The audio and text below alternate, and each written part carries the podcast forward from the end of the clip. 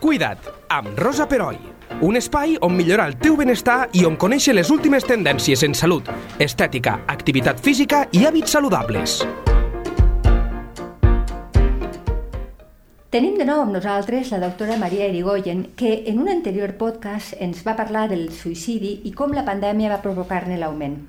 Avui abordarem una altra qüestió molt interessant i que la mateixa doctora ens va proposar. Molt sovint es parla de les persones amb tendències suïcides que han acabat morint. Fem anàlisi de com ha pogut passar, les causes, si s'hagués pogut evitar, i aquestes discussions són necessàries. Però hi ha uns grans oblidats. Ens referim a les persones properes a la persona que ha mort. Els seus familiars i amics hauran de fer front a la seva pèrdua i, per tant, els espera un dol molt complicat. Aquests familiars i amics són els supervivents del suïcidi. Benvinguda, Maria, de nou i moltíssimes gràcies. Hola otra vez, yo contenta de estar aquí. Eh, a la teva consulta venen supervivents del suïcidi? No, no estrictamente. No, nosotros, yo sí que es cierto que tengo incorporado, nosotros cuando hacemos la entrevista tenemos protocolizados unos ítems a, a preguntar para hacer un poco la, la estructura de la entrevista y poder conocer al paciente en profundidad y sí que siempre pregunto si han tenido conducta suicida personal, pero también si han tenido conducta suicida familiar en el entorno más próximo. no, no, vienen estrictamente pacientes porque normalmente cuando una persona está en, duelo por, por, el suicidio de un familiar, normalmente si hay atención o se suele gestionar más desde el médico de atención primaria. ¿Por qué? Porque es el médico que conoce a la familia, como su propio nombre lo, lo dice, el médico de familia. Entonces suele ser conocedor del evento traumático y entonces probablemente con alta seguridad pues dentro de sus competencias hacen un abordaje de la familia para ver cómo está, cómo se van desarrollando los acontecimientos, pero estrictamente no vienen a la consulta. D'acord. Des d'aquí potser hauríem de fer una mica de, de, de posar en valor la feina de l'atenció la, de primària. Siempre, que... siempre, siempre porque son, son los detectores, los identificadores sí. en, en salud mental, por supuesto en el resto de especialidades médico-quirúrgicas, pero son los que conocen el entorno y eso les claro. da un alto valor porque juegan juegan con esa ventaja ¿no? de tener la confianza y el conocimiento de familias, al menos cuando acostumbrábamos a mantener el médico de atención primaria durante años, sí, incluso décadas sí, sí, en las localidades, en las comarcas, son los CAPS también de la ciudad. Y eso le daba una visión y una perspectiva que era un conocimiento fundamental pues, para poder identificar malestar y hacer las derivaciones oportunas. Y, y, cuántas veces han contenido estas situaciones desde el acompañamiento próximo, que a veces poder venir a una visita de un psiquiatra que es desconocido puede ser una visita un poco fría. Claro. Y a veces esa complicidad que establecen con el médico de atención primaria pues es un valor que, que mejora la continuidad asistencial como en, en, todos los ámbitos de la medicina, por supuesto. Uh -huh. um, els supervivents del suïcidi són una mica els grans oblidats, perquè, bueno, clar, eh, és lògic, eh, quan, un, quan hi ha un problema, quan hi ha un, un succés així, penses en la persona que, que, que ens ha deixat, no? Pero... Y a veces ni eso. Cuando sucede un evento traumático de esas características, a veces normal, ¿no? porque la vida también nos adapta y tenemos que poder soportar el dolor que podemos soportar. Sí. Son historias que se suelen cerrar un poco así en falso, rápido.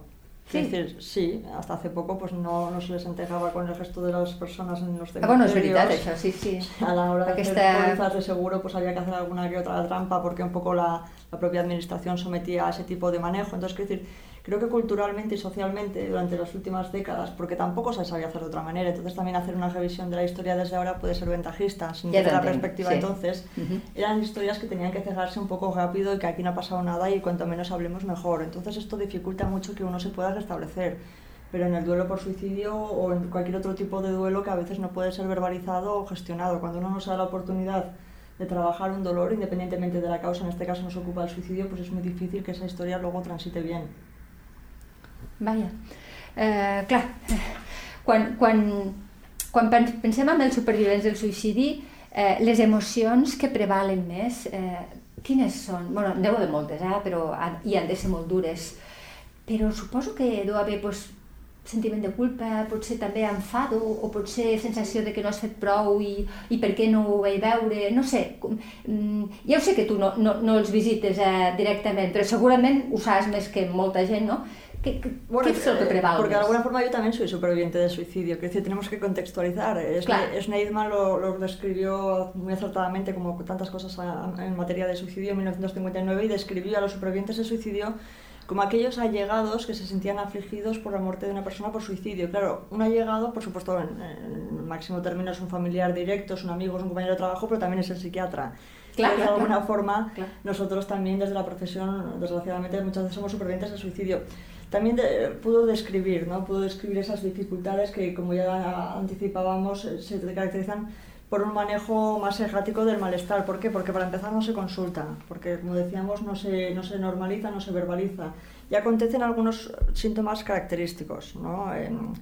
más allá del dolor, de la incredulidad, de estos sentimientos encontrados entre la rabia, el enfado, la consternación, la culpa por no haber podido evitar lo que muchas veces no se puede evitar y desde luego no tengo muy claro que sea un próximo el que lo pueda evitar pero también se suman aspectos mucho más dolorosos y más tremendos que a veces se pasan sin, tener consideración, ¿no? El estrés postraumático, normalmente, como no puede ser de otra manera, cuando una persona aparece fallecida por suicidio, alguien lo encuentra. Entonces, normalmente, pues suele ser, o puede ser un agente de las fuerzas del orden o bomberos que también es, es, algo a tener en alta consideración la labor que hacen en ese momento, pero también puede ser un familiar. Entonces, a veces esas imágenes que pueden ser, bueno, que pueden ser no que son muy traumáticas, pues también se instalan un poco en, el, la psique de la persona y permanecen ahí y que por eso hay que abordarlas. Luego está también un poquito lo que decíamos, el estigma, ¿no? El, a veces las personas con una alta facilidad emitimos opiniones, hacemos juicios de valor. Entonces, ah, claro, jutjar, jutjar en sabem molt, entonces, Claro, entonces si hay algo que no que no se airea de alguna forma, pues es menos susceptible de ser juzgado. Entonces, ese estigma, ese no contar, de hecho, eh, si nos retrotraemos en las familias, eh, que más que menos hay algún tío, abuelo, primo, decir, pero son historias pues casi como que se pasan, ¿no? Son casi, casi personas que desaparecen de, del genograma. Entonces... És veritat, és allò, algo va passar i sí. potser de jovenet eh, no t'ho expliquen, potser de gran si tens més curiositat acabes sabent tu, pero si no tienes más curiosidad, eh, allò es dilueix en el temps. Pero casi siempre suele ser una historia llena de maquillaje. Sí. Con lo sencillo que podría ser, o al menos natural, sino sencillo. Es decir, eh, yo qué sé, me invento, al tío Fernando los encontraba bien y, y, pasó esto. Es mucho mejor que empezar a decir el tío Fernando se fue, no lo vimos, no supimos más. Quiero decir, a veces el ocultismo no lleva nada.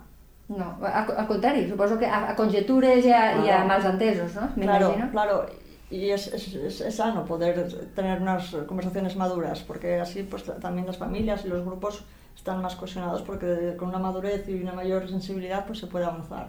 Segur. Eh, clar, mm, com a psiquiatre hauràs vist... Eh, bueno, tu, tu, tu dius, els psiquiatres també sou supervivents del suïcidi.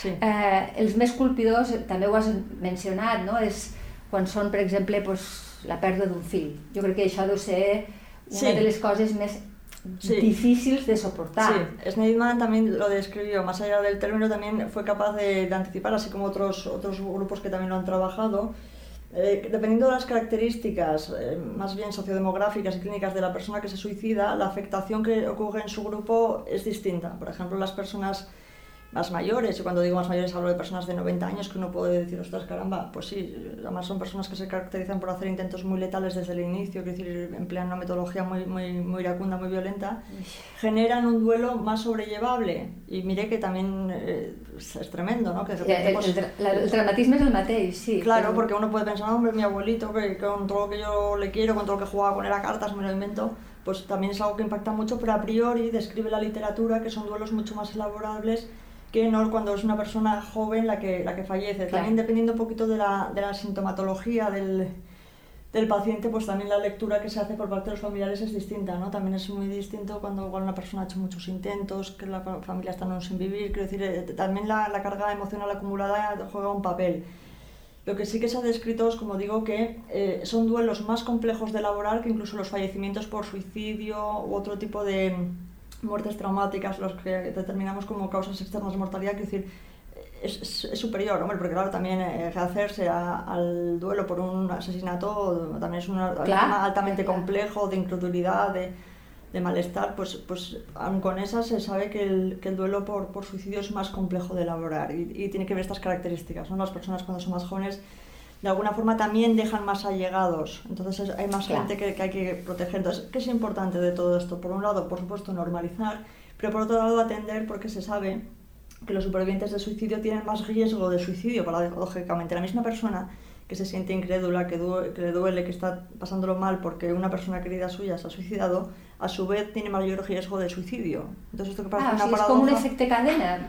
Sí, Clar. Sí, el... Clar, bueno, però és que t'esfonses, suposo que t'esfonses, no? M'imagino que, ¿Qué quiere decir con que...? Que, que, que, que te hundes. Sí, Y entonces, pero, claro, es pero, fácil. mm, sí, pero es controvertido y la literatura es, es- no, es, no es clara al respecto. Claro, es- en psiquiatría casi todo es Ya. poco objetivable, Ya, poco ya. tangible, pero paradójicamente a mí una persona que no entiende, que le duele, que, que se siente muy mal por esto, tiene mayor riesgo de ideación suicida, incluso de suicidio. Y, esto sí que lo he visto en la consulta. Mía. Entonces, eso sí que es algo que nos tiene que hacer actuar. El otro día decíamos que las personas que tienen intento de suicidio se convertían en personas de alto riesgo. Los supervivientes de suicidio que no elaboran bien este malestar son personas que también tenemos que atender. Entonces, por eso apelamos a la, a la- a la destreza de los médicos de atención primaria para detectar ese malestar y derivarlo a, a la red especializada. Com sempre, el metge d'atenció primària és el tallafocs principal en la nostra, en la nostra Vida. societat, sí, sí, afortunadament. Um, a Catalunya hi ha diferents associacions de supervivents que ajuden a altres persones que també han patit una pèrdua per suïcidi i estan en, en un procés de dol. Eh, Tu saps si a Lleida n'hi ha alguna? Sí, eh, eh, siguiendo un poquito la línea que, que comentabas de la Comunidad Autónoma de Cataluña, sí que es cierto que hay una, asoci- una asociación que tiene ya 10 años que celebramos el mayo del 2022, celebramos el décimo aniversario que está presidida por Cecilia Bogas, que también es psicóloga y como no puede ser de otra manera superviviente y es una persona a la cual la comunidad de médica, la comunidad de psiquiatría tenemos mucho que agradecerle porque ha sabido gestionar un malestar tremendo y ha sabido darle sentido de alguna forma, si me permiten, a través un poco de la prevención de todas estas personas que han pasado por su situación y hacen una atención a los supervivientes exquisita. Es una, es una asociación que está en- centralizada en Barcelona, Sí? pero con un reconocimiento social por parte de la Generalitat, como no puede ser de otra manera, y de la comunidad científica que se dedica a atender a estas personas que son supervivientes de suicidio y de alguna forma en Lérida no específicamente no trabajan en ello, pero sí que es cierto que los compañeros pues, del, del DOL, los Terras de Ponent, etcétera, Sí. etcétera, no me quiero dejar no quiero nombrar muchas asociaciones porque son todas las que hacen un trabajo encomiable, entonces olvidarme alguna sería un menosprecio que no quiero hacer. Te entiendo. Y entonces sí que es cierto que ellos en su cartera de servicios de alguna forma atienden todo tipo de duelos, pero también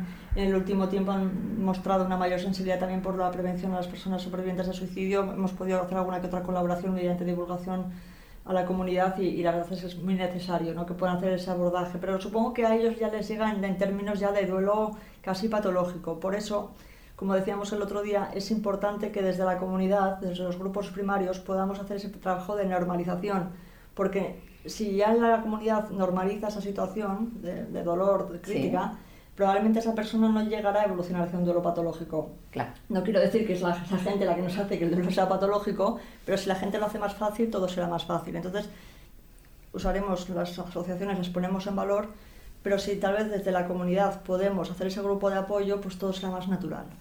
Eh, Maria, eh, gràcies, hem acabat, però sí que et vull fer una, una observació que, que, que trobo que és molt interessant a les dues entrevistes que, que, que et vaig fer l'altre dia i aquesta, i és que finalment arribem, quan, acab, quan parlem d'aquestes coses, finalment arribem a, em, a, a la importància d'una bona xarxa social, a ser, a ser persones, és a dir, a no viure només posats en nosaltres mateixos, sinó a viure en col·lectiu i saber-ho fer. I, i si, potser si ho sapiguéssim fer, la gent no seríem tan ni infeliços, ni estaríem tan... En fi, ni ens sentiríem tan sols enmig de la multitud. És una observació que et faig una mica poètica, si vols, eh? perdona'm. Pero es que Pero- es así. Eh, Eh, va t- així. todo lo que ha trascendido yo creo que en esta vida, desde personajes históricos, desde Sí. Jesucristo, desde todos, lo han hecho desde la comunidad. Han sido capaces, las personas que han llegado más lejos a lo largo de la historia, lo han hecho desde una comunidad, que, ha, que ha sido su sustento y a través de la cual ha trascendido a lo largo de la historia. Sido- Una persona sola no pot fer res. No, es que no tendría ni sentido. No evident. Claro, ser- sería una, una vida difícilmente plena. Porque es la comunidad la que nos da sentido. Porque a través de la comunidad nos acompañamos, nos ayudamos, progresamos, rectificamos, mejoramos. Y, y es que es la única forma de trascender. Està clar. I una mica fent el paral·lelisme, ja per acabar, eh, el que s'està aconseguint amb el càncer, que jo ho recordo, eh, i, no, i no fa tants anys, que era, era també una malaltia molt estigmatitzada, que la gent in, intentava ni parlar-ne d'aquest concepte. I ara ja hi ha una certa, inclús, gairebé una exposició, eh? amb això, bueno, mira, doncs tinc un càncer i me faig una foto amb fent-me la quimio i ho penjo a les xarxes, això la gent ho fa. No sé fins en quin punt és bo això, eh? però Claro, porque otra vez estábamos en juicios de valor, ¿no? O juicios de valor a veces más o menos em, benévolos o menos benévolos. Con el cáncer había, como no puede ser de otra manera, porque es, es un asunto terrible, pues ese- esa, a veces esa equivalencia con el fallecimiento, si me permites. clar, con el tema del VIH había ese estigma de por algo se habrá contagiado. Es decir, sí, eh, sí, la, la población casi siempre tiene una opinión. Sí. Las personas, yo también, ¿eh? Quiero decir que yo tampoco soy No, aquí. no, ningú, ningú en Claro, entonces evident. aquí casi todo el mundo tiene una opinión y, y un cajón en el que clasificar.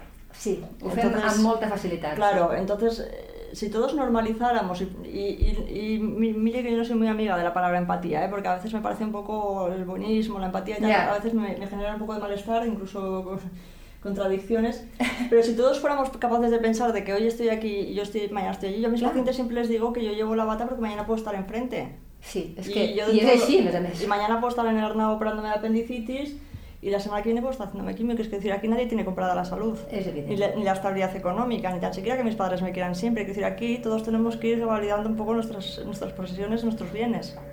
Ostres, Claro. has fet filosofia, eh? Si te n'has donat Pero es que, es que es así. Funciona Es així, decir, sí, sí, però és, pero és que molt no, no interessant. reflexionar sobre ello es como pasar un poco de puntillas por la vida. Y que nada, nada está asegurado. Cert.